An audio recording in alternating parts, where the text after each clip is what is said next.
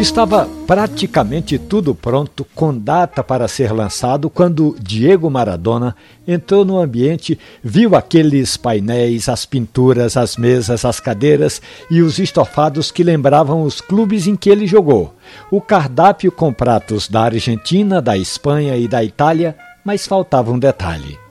Mesmo que fosse uma casa de drinks, mesmo que o restaurante fosse de cozinha internacional, animado pelos melhores DJs de Ibiza, Maradona queria um café especial. Foi aí que o chefe do Diego Café foi atrás de um especialista e, encurtando a história, chegaram à conclusão que as bebidas à base de café, como o expresso, o cappuccino e o cortado, que é metade café, metade leite, de que tanto Maradona gostava, passou a ser servido a partir de um grão selecionado no sul de Minas Gerais.